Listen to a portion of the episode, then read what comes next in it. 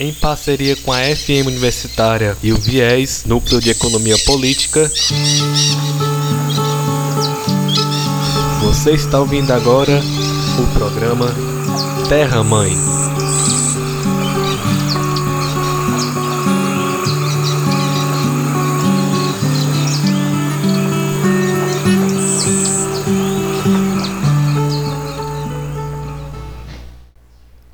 Olá, ouvintes. Estamos começando mais um episódio do programa Terra Mãe.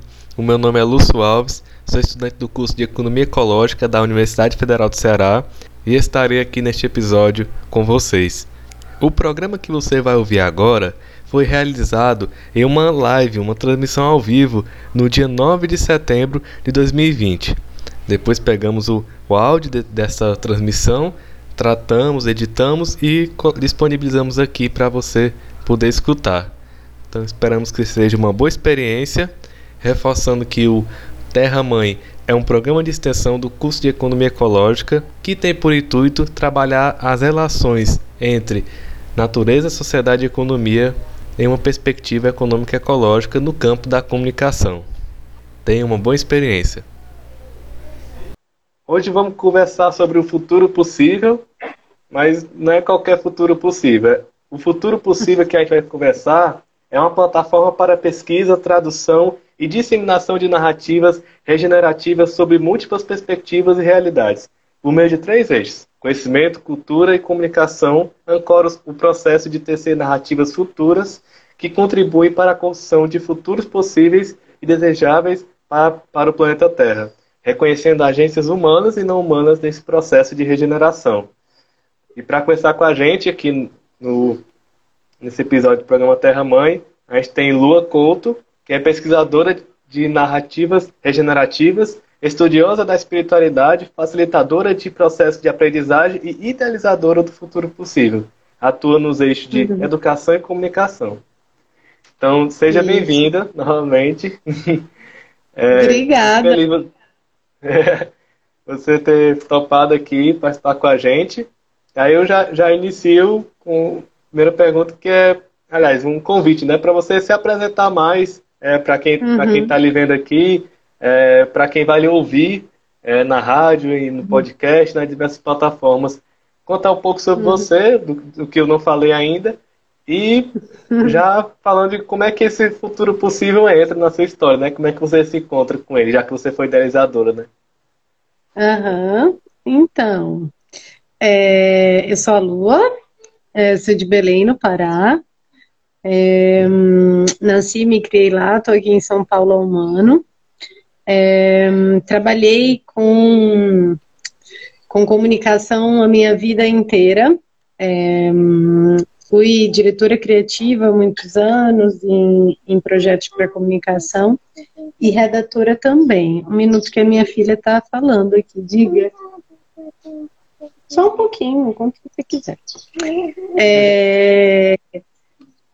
E aí, o que que eu... Né, trabalhei muitos anos em agência, e quem já trabalhou em agência sabe que é um lugar que adoece demais as pessoas, porque a gente tá ali meio que no coração, né, do consumo, no coração dessa lógica consumista, então... É, quem, quem, quem tá ali dentro tem, tem consciência, sabe, do que está acontecendo, assim. Pode negar, mas tem uma consciência. Ao longo do tempo, isso foi me adoecendo, assim, fisicamente, emocionalmente, espiritualmente, foi ficando vazio, eu não via muito sentido em continuar com esse trabalho. É, e aí, há cinco anos atrás, eu fui a um evento, né, que era um retiro, na verdade, para explorar alguns temas como economia colaborativa, como hum, economia circular, como é, filosofias ancestrais, é, espiritualidade, uma educação da mente, das mãos e do coração. Então, coisas que eu nunca tinha tido contato, assim. Naquele lugar, esse universo se abriu para mim, assim. E eu comecei a sentir um desejo de sair dessa área né, da comunicação em si, desse estudo, desse fazer, né, que é uma área muito da prática, é, e muito pouco das reflexões, né? Então eu senti um desejo de, de ir para esse lugar.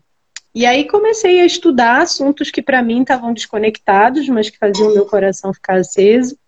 Então comecei a estudar é, um pouco de filosofia, comecei a fazer umas formações em espiritualidade, comecei a estudar um pouco de biologia, comecei a estudar muito de transformação cultural, é, de comportamento humano, de psicologia, né? Uma coisa ia me levando a outra, assim, numa, num lugar que era uma, eram retalhos, assim, não estavam costurados. E daí, em determinado momento nessa história, eu fui fazer um curso na Schumacher College aqui no Brasil, né, na Schumacher Brasil, aqui em São Paulo, que era um, um workshop sobre águas internas, assim, sobre as emoções. E eu cheguei lá, tinha uma mesa com vários livros, e eu gosto muito de ler. E aí tinha um livro em cima de uma mesa que chamava Design de Culturas Regenerativas. E aí eu peguei aquilo e comecei a ler, né, a folhear, e comecei a ver que o Daniel Walker, esse autor, tinha feito uma tessitura, né, uma costura de várias dessas coisas que eu estava estudando, que pareciam desconectadas, que não iam me levar para lugar nenhum. É, tinha alguém que tinha costurado isso, né? E aí eu comecei a, a, comecei por ele a estudar esse tema, né, do que, que seria essa regeneração. É, passei por um processo de né, me mudei para cá, para São Paulo. Eu moro no interior, moro bem, tem uma montanha aqui na minha frente, então moro bem, bem cercada de natureza. Venho de um lugar, né, que originalmente na Amazônia, que tem uma relação com a terra, que é uma relação cultural, espiritual, né, está muito presente, viva no dia a dia das pessoas, apesar de uma falta de consciência ecológica, né, uma falta de consciência das relações.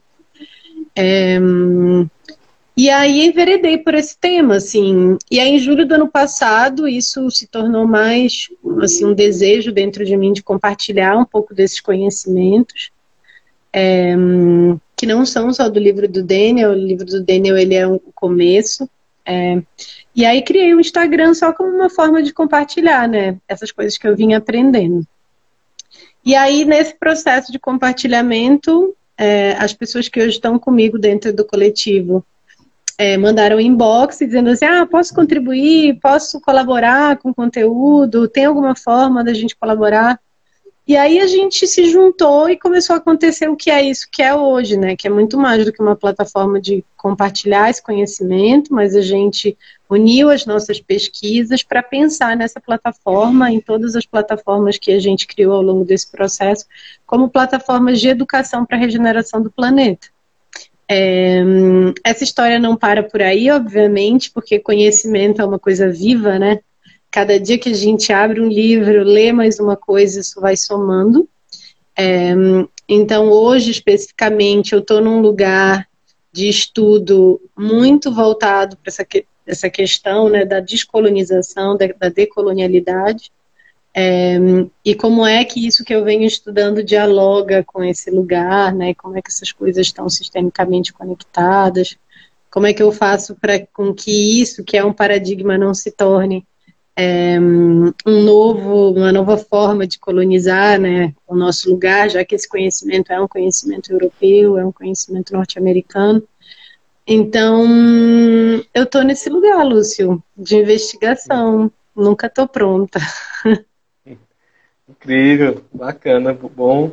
É, interessante essa trajetória, né? De passar por um espaço como o da do campo da publicidade e, uhum. e ter essa experiência que, como você fala, né? Também é um reencontro, né? Com o local que você vem, uhum. onde, onde uhum. no, é, desse, desse ecossistema amazônico, né? Ele, ele, ele traz, traz muito disso, né? Então, nossa. É, e agora, assim, do tipo, quando eu comecei esse processo de estudar essa questão da colonização, do colonialismo, é, isso das minhas raízes, assim, veio muito forte, sabe? Tipo, como é esse processo de, como foi, como ainda é esse processo de colonização desse lugar, né? É, e das riquezas, eu sigo cada dia mais apaixonada, assim, de entender a inteligência que existe intrínseca àquele território e aquelas pessoas que vivem dentro daquele ecossistema. Massa. Então, já que a gente já está numa narrativa, né, é, hum. eu peguei do dicionário que narrativa pode ser definido como uma ação, efeito, processo de narrar, de relatar, de expor um fato, um acontecimento, uma situação real ou imaginária por meio de palavras. Narra, é, seria essa narração. Assim, aí eu te uhum. pergunto, né, fazendo um, uma conexão com o que a gente está conversando, é, quando o futuro possível, é, é, é essa plata, multiplataforma, pauta, e você traz na sua fala a, é, a, a ideia de narrativas regenerativas, como é que a gente pode explicar para quem não está tão acostumado com esse conceito? Ah, eu acho que é uma forma bem simples, que é a forma como a gente conta a história de como a gente existe, é a forma como a gente existe. Então, é, o que eu procuro, o que eu pesquiso é que histórias são essas que podem devolver a gente ou que podem fazer a gente é, caminhar em direção a esse lugar é, de diálogo entre a dignidade humana e a saúde do planeta, sabe? É, então eu sinto que tem esses dois lugares que me interessam muito e eles não são separados, eles são juntos, né? A dignidade humana e a saúde planetária. E como que a gente consegue é, que histórias são essas que estão entre esses dois, entre esses dois limitadores? Não gosto dessa palavra limitador, mas entre esses dois lugares, sabe? Então eu vejo que, por exemplo, narrativas, quando eu falo de narrativas, eu estou falando de histórias mesmo. Histórias que fazem a gente acreditar que a nossa realidade é daquela maneira. Então, por exemplo, a gente vive hoje a história da modernidade, a história que começou há mais de 500 anos atrás, que é uma história contada por homens brancos europeus, né, que invadem esses territórios, que matam essas pessoas, que é, usam essa mão de obra forçada dentro desses territórios, que exploram essa terra, né? E apesar de, por exemplo, né, no Brasil a gente supostamente não ser mais colônia, esse processo de de hum, colonização do ser e do saber, ele se perpetua, né? Então essa narrativa, essa história que começou lá, que nós somos separados da terra, que existem pessoas que são menos humanas e outras que são mais humanas, né? E por isso essas que são menos humanas podem ser exploradas. É, essas fantasias, né? Essas histórias dessa narrativa, elas estão presentes. Assim, a gente está vivendo essa história até hoje. Então, o meu trabalho é pesquisar que outras narrativas é, coexistiram às margens dessa história única, né? Porque apesar de todas as tentativas de silenciamento e de apagamento, existem histórias de resistência, né? Existem histórias que estão sendo que, que conseguiram se manter vivas. Então a gente, por exemplo, no Brasil, a gente tem nossos ancestrais vivos, né? A gente tem muitos dos nossos indígenas ainda vivos. Então eles têm é, uma narrativa, né, uma cosmovisão, uma cosmogonia para ensinar para gente. É, então eu entendo, o que eu tenho entendido, né, até agora, como eu te falei, esse não é um estudo é, que é acabado é, e eu nem pretendo acabar ele. É, eu enxergo com é, essas histórias ancestrais como o que vai ser daqui para frente, sabe? Elas estão nessa tessitura desse novo momento, assim, dessa nova história, dessas novas histórias que vão vir adiante, assim que essa velha história conseguir morrer. É, então, para mim, narrativa é isso. É que história é contada sobre o mundo, as relações, é, o que é certo e o que é errado, o que é adequado e o que não é, o que é loucura o que é sanidade, né? o que é ciência o que é misticismo. Tudo isso depende da, da, da cosmovisão em que essa humanidade está inserida. Assim. Então, as narrativas que eu procuro são essas, outras histórias, sabe? Que outras histórias são possíveis para além dessa história da modernidade. Incrível. Então, é, acho que faz muito sentido, assim, é, pelo que você fala, das referências que você traz, de pensar em narrativas ao invés de vir com conceitos que são muito ligados à modernidade, como razão, é, racion, uhum. uma ideia de racionalismo, ou uma, até uma ideia de uhum. verdade, né? Como, como algo que so, sobrepõe uhum. a qualquer narrativa, né? Aquela uma verdade uhum. a, a, acima. Então, quando uhum. você traz a ideia, a, esse, esse olhar de, de, dessas configurações como narrativas, é, acho que tem, tem muita, traz muita potência para é, perceber que, é, como você fala, né, o, que, o que a gente está vivendo e essa percepção que, a gente, que esse olhar de dominação sobre a natureza, de dominação sobre os povos, é uma narrativa como outras e ela pode, ela pode desaparecer, pode é, ser suprimida para outras que sejam regenerativas, né? Que nos conectem com essa. Exatamente. Exatamente, Lúcio. Super sobre isso. Massa. Então, é, outra questão que no site de vocês tem, e muito bom o site, uhum. inclusive, bem, bem bonitinho. É, ah, tem, diz que você tem cinco modos de atuação, que é pesquisa, uhum. educação, comunicação, consultoria e reporte. É, uhum. Tu poderia exemplificar um pouco é, esses, esses meios de atuação, assim, como é que ele se, se atua na prática, uhum. né? Já indo para um campo que não é só você, né? É um uhum. grupo de pessoas, né? Então, Exatamente. fala um pouco disso. Então, é, assim como eu te falei que o meu estudo é vivo, né? Esse organismo ele é um organismo vivo também. A gente entende assim o futuro possível como um organismo vivo, assim. E a gente vai manifestar essa sabedoria coletiva de formas diversas, porque nós somos diferentes. Então, por exemplo, é, eu estou estudando essa questão decolonial. É, vai ter a Ana, por exemplo, ela vai para um lugar das cidades, né? Cidades regenerativas. Ela é, ela está fazendo o mestrado dela em sustentabilidade do espaço construído, então ela vai para esse lugar das cidades. Né? A Thais é formada em ciências holísticas, então ela já vai para um lugar dessa investigação do ser, né?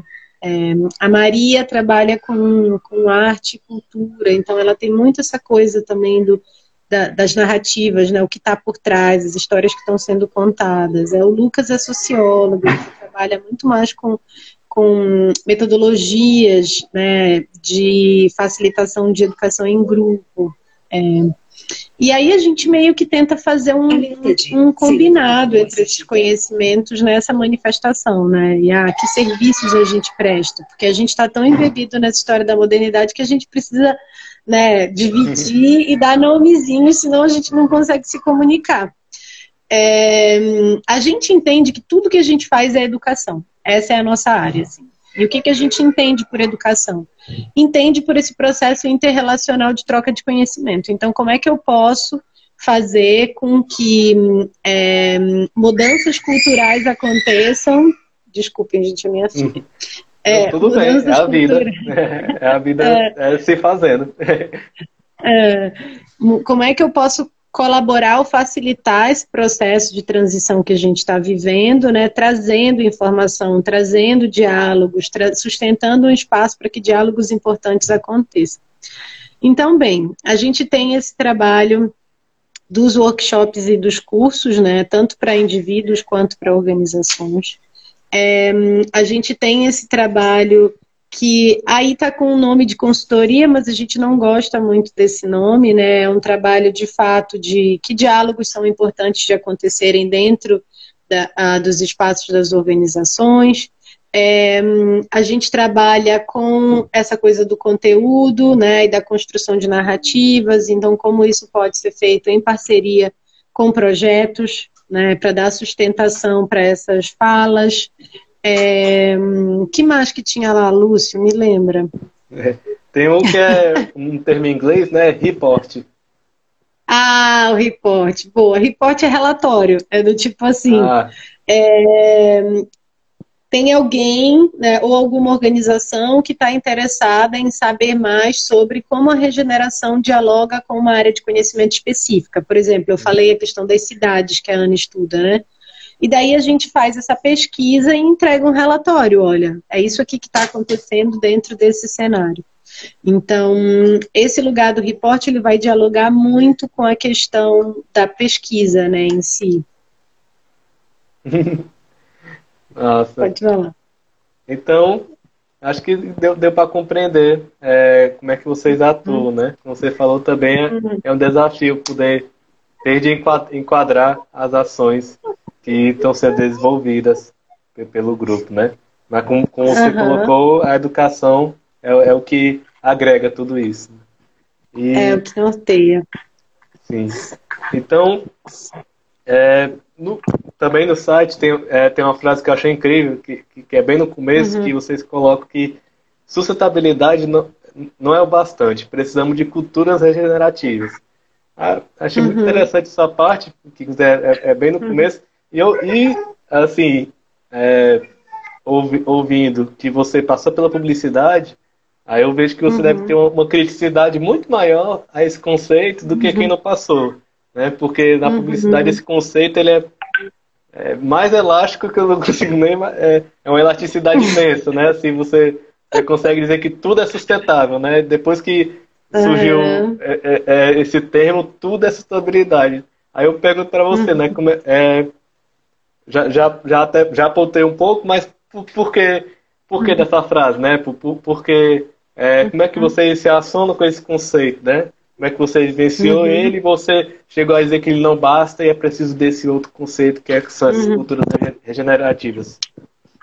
É, a gente, assim, eu entendo é, esse, essa frase como uma provocação, justamente por conta disso tudo que você falou, né? É, esse sistema que a gente vive, né, esse sistema do capital, ele dialoga com qualquer coisa que a gente coloque na mesa como discussão, ele vai cooptar para dentro do sistema.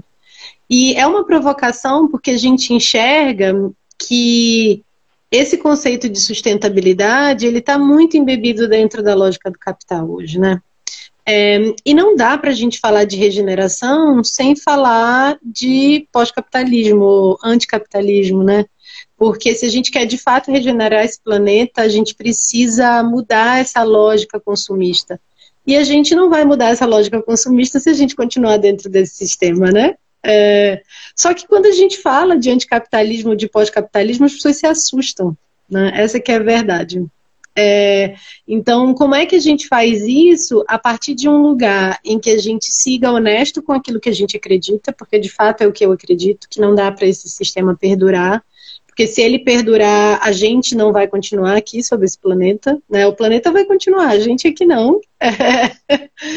É, né? E como a gente passa, ao invés de tentar criar mecanismos verdes para que a gente sustente esse modo de vida, sustente essa lógica da modernidade, por que, que a gente não dá um passo adiante e entende que a gente precisa mudar a nossa cultura, a, a forma de pensar, né? do Ocidente, assim. A gente precisa questionar mais profundamente, né? É, não só a lógica da sustentabilidade, mas a lógica do sistema. Então, é ir mais fundo. Assim, né? A nossa preocupação e a nossa provocação o tempo inteiro nos cursos é como é que a gente faz para ir mais fundo. Né? E aí tem alguns autores que falam algumas coisas interessantes, né? De que é, é importante a gente entender como o pensamento se pensa, sabe?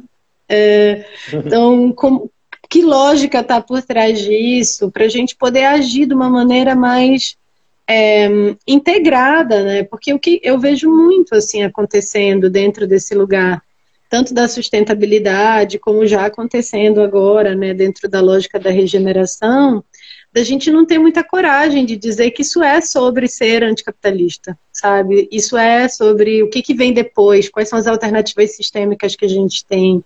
E a gente fica tentando criar puxadinhos para esse sistema, né? E criar puxadinhos não vai ser suficiente, assim. É, o próprio Daniel Wall, né, que é o autor que eu te falei do design de culturas regenerativas, ele fala que a gente já passou aí muito do tempo da, da hum, da certeza de que se a gente mudar algumas coisas vai dar certo, né? A gente não tem mais nenhuma, a gente não tem mais nenhuma segurança de que de fato a gente vai resolver a questão. Então, o melhor que a gente pode fazer é fazer o nosso melhor agora. E o nosso melhor não é fazer um puxadinho para o capitalismo, não é fazer um puxadinho verde, sabe? É como é que a gente dialoga para uma transformação cultural profunda. É, a, a economia ecológica, no nosso curso da gente aqui no Ceará, ele tem, tem muito disso, da gente, é, tanto que a gente não é uma economia ambiental. Muitas vezes pessoal, as pessoas uhum. confundem na perspectiva que a gente está querendo só né, é, ter uma melhor é, gestão dos, dos, da natureza pelo mercado uhum. ou, ou, ou, o Estado regular alguma coisa, precificar, sendo que é, a, discussão central da gente, pelo Nicolas Georgescu Rogan, que é o matemático romeno que funda essa, essa perspectiva, é que não uhum. tem como, como continuar nesse modo de produzir, de, de, de consumir e de realizar isso. Então, uhum. é, é, ele também assim não coloca tão explicitamente a questão do capitalismo, é, mas uhum. Tu, tudo indica, né, as coisas se caminham para uma superação uhum. disso. Aí nesse contexto uhum. é que a gente, desse mundo que a gente está, né, que é uhum. um, um, mundo onde a gente tem grandes corporações que do, dominam é, a, a, os recursos naturais, é, enfim, a natureza, né? A natureza que, que, é, que, é, que é resumida em recursos, né? É uma natureza que, que, é, que é diversa, que, que traz, como você colocou, né? Traz, traz a ancestralidade, traz memórias, uhum. a gente pode traz afetos, tá, traz várias coisas para para a vida humana, animal, seja qual vida for, mas uhum. essas corporações resumem isso em recursos e dominam uhum. eles politicamente, uhum. economicamente, e do outro lado você tem também é, um, uma, uma, umas relações de poder que sujeitam o povo que as pessoas não uhum. têm dificuldade de conseguir ter autonomia nos seus processos. É, uhum. Inclusive, é, é, você que, que veio de Belém, por exemplo, lá você tem um conflito imenso na questão das terras. Né? É uma coisa, é uma coisa uhum. enorme. Então, aqui uhum. no Nordeste também, todo o Brasil é isso.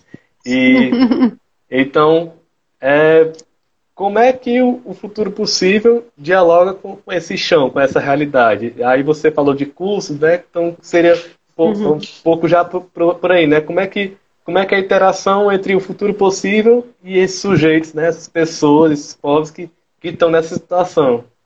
Como é que você tá. vê isso? Tá, então vou começar respondendo essa questão do futuro possível com as organizações, tá? É, e depois eu respondo com essas pessoas que supostamente estão na periferia, Sim. né? É, então, com as organizações, o que eu, até onde eu cheguei, até o dia de hoje, né? É, o que eu entendo, e a gente se questionou muito se esse trabalho poderia ser feito para organizações, sabe? Como é que a gente falaria, por exemplo, sobre anticapitalismo dentro das organizações? Como é que a gente fala que o mundo de regeneração não tem multinacionais? Né, que a economia é localizada. Como é que eu falo isso dentro de uma empresa? E aí o que a gente optou nesse processo foi de entender que uma empresa não existe, que o que existe são pessoas, e que o nosso trabalho é um trabalho na transição desse, dessa nossa cultura, nessa transição planetária. Então, o o que é parte do nosso trabalho é criar containers, criar espaços em que esses diálogos difíceis possam acontecer em qualquer lugar, entre indivíduos, dentro ou fora de organizações. Então, a nossa relação com organizações é com a, que tipo de conteúdo podem ser levados para que discussões que normalmente não aconteceriam acontecem dentro das é, possam acontecer dentro das organizações, né? Então, com as organizações a gente entende isso, assim, que a gente cria essas condições para que essa informação circule dentro desse lugar, que é um lugar que muitas vezes é inóspito e é avesso a esse tipo de conteúdo. Então, se a pessoa chama a gente para ir lá, ela está assinando as consequências do que, que é essa visita pode promover. Né? Então a gente é, pensa num trabalho em que esse conteúdo não seja moldado, né?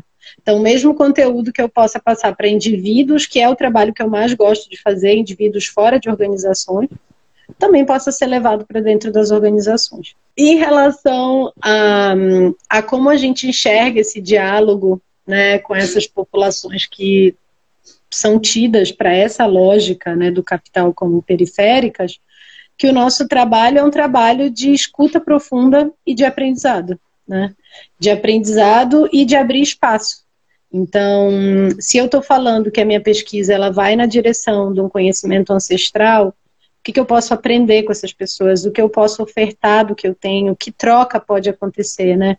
É, e aí não tem uma resposta pragmática com itens que eu vou cumprir nessa relação. Eu não sou uma antropóloga, por exemplo, né? Eu sou uma investigadora dessas narrativas. Então, o meu trabalho é um trabalho de escutatória, assim, e não de falatória, né? Tenho muito mais a aprender do que a dizer, por exemplo. É, inclusive, uma coisa que a gente se questiona muito é esse termo culturas regenerativas, né? É, isso que a gente entende por culturas regenerativas, que é essa relação entre a dignidade humana e, e a saúde planetária, a saúde dos sistemas vivos, é, isso é intrínseco à cosmovisão dos indígenas, por exemplo, né? Eles têm um nome deles para isso, né? Esse termo é para gente aqui do Ocidente, não para eles, assim, para gente, para essa lógica, a gente que está embebido dentro dessa lógica da modernidade. Então, é, precisa existir um lugar de muito respeito, de observação, de escuta sensível, né? Como é que esses diálogos podem acontecer de forma a, com uma, uma certa reverência, sabe? É o lugar que eu me boto, assim, uma reverência profunda. É, e aí eu acho que é isso, assim, não tem uma fórmula, sabe, Lúcio, é, de como esse trabalho pode acontecer ele é um trabalho que vai acontecer de maneira diferente e vai responder a cada ambiente. Então, quando a gente trabalha dentro das organizações, a gente conhece aqueles códigos, então é muito mais fácil, né? Eu trabalhei dentro desse mercado durante muitos anos. Agora, quando eu dialogo com essas comunidades, por exemplo, é outra conversa, né? Ali eu sou aprendiz, assim, é outro lugar. É, e tá nesses dois ambientes, assim, a gente consegue quase tocar a narrativa, sabe? Por isso que essa palavra é tão bonita, eu acho. Porque a gente consegue tocar as narrativas, assim. Quando a gente está tão embebido dentro dessa lógica da modernidade, que a gente não tem fricção com a existência do outro, que é diferente de mim, porque esse sistema desarticula esse contato entre as diferenças, né? É, o outro, ele está fora da minha lógica é, aquilo eu posso entender como aquilo não precisa existir, né? Então eu entendo que é no contato com a diversidade, no contato com essas diferentes narrativas, com essas diferentes verdades, assim, é que a gente se enriquece enquanto seres, né? E, e passa a observar o mundo a partir de um outro lugar. Já até entrei numa outra conversa, mas eu já te respondi. É até como você falou, né? Assim, não tem fim as narrativas, uhum. né? elas vão, vão se desenvolvendo. Uhum. Então, é, respondeu assim é, essa, o que eu tinha colocado, né? Dessas, como é que é, uhum. fica essa interação. E uhum. aí já, já tá perto, caminhando para perto das 5 horas é, uhum. do, do tempo da gente. Já? Então, já, é, né? menino, foi rápido. É, foi rápido. mas, porque foi, mas porque foi boa a conversa. E, então, assim, mas como tem tempo, é, pedi para você, assim, é, quer dizer, é, perguntar, caso você tenha, convidar, pronto, uhum. a palavra é essa, convidar, caso você tenha alguma parte que você gostaria de ter falado, comunicado aqui, e você não uhum. tenha falado ainda e tal, porque a pergunta não coube, é, você uhum. fique livre para poder acrescentar isso agora e também, no uhum. fim, deixar é, o, o, seu o contato para as pessoas que estão vendo isso aqui, que vão ouvir, como é que elas podem conhecer mais uhum. sobre esse, esse futuro possível. Então, eu acho que uma, um, acho que uma coisa que simboliza muito esse trabalho né, que a gente faz lá é um trabalho sobre perguntas, né? Então, que perguntas são essas que a gente precisa fazer para ver o que a gente não está vendo? Então, é um trabalho sobre viver essas perguntas coletivamente, é um trabalho de construção de espaço interno para lidar com as diferenças, é, é, uma, é, uma, é, uma, é um desenvolvimento de habilidades que a gente foi perdendo por conta desse sistema no qual a gente está inserido. Então, a gente fala, por exemplo, muito nesse trabalho de uma reabilitação dessa nossa capacidade comunitária, da nossa capacidade de solidariedade, né? É, que para mim é a maior forma de resistência a esse sistema, é a gente se unir, né? A gente existir em coletivo, porque essa lógica ela é tão própria desse indivíduo, da competição, né? Desse lugar em que o mundo é hostil e que o outro é hostil que eu me sinto perdido, é, culpado, é, sem senso de pertencimento a uma comunidade, à terra, né? A gente vê isso tão claro hoje nos movimentos que estão acontecendo. Então eu vejo a gente fazendo esse caminho, que supostamente é um caminho de volta para essa lógica da modernidade que é linear, mas que eu não acredito que é um caminho de volta, eu acho que a gente está seguindo para frente, né? Tem um ditado Aymara que fala: é, para se caminhar adiante, há que se olhar para trás. E é o que eu acredito, né? E é um pouco do que eu tenho dedicado o meu tempo.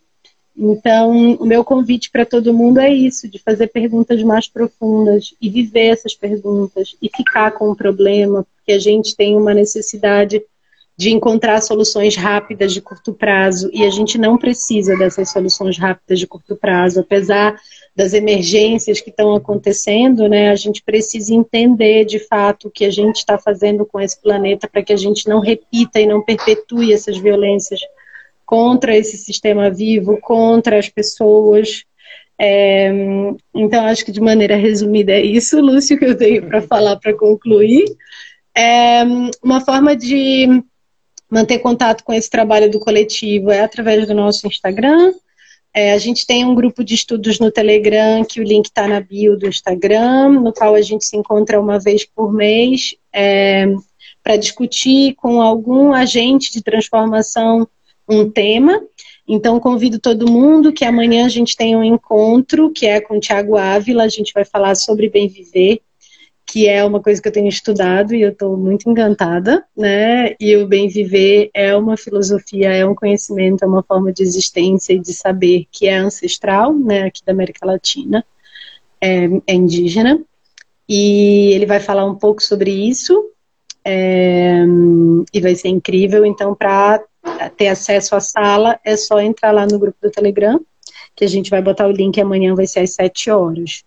Além do grupo de estudos no Telegram, a gente tem uma revista no Medium, a gente tem que mais? A gente vai ter uma aula aberta no sábado também.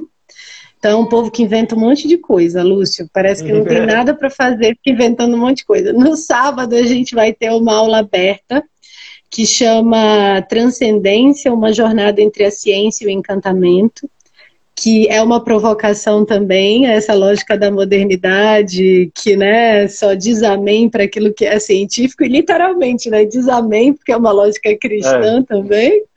É, e a gente vai fazer uma jornadazinha de uma hora fazendo perguntas em cima dessa lógica, né, desafiando essa lógica da ciência, entendendo o que é encantamento. Vai ser bem legal. Então convida, gratuito também. Todo, tudo isso que eu falei, os links estão na bio do Futuro Possível. É, o meu perfil no, no, futuro, no Instagram é arroba procuro respostas. É, é bem simbólico também. a minha vida procura respostas. É, e é isso. E muito obrigada. O programa Terra Mãe agradece você que escutou até agora. Siga-nos nas redes sociais, estamos no Instagram e no Facebook como Programa Terra Mãe, sempre ao vivo na FM Universitária 107,9 aos sábados, 13 horas da tarde e também estamos nos agregadores de podcast como Spotify, Google Podcast e outros. Nos acompanhe e até logo. Um abraço.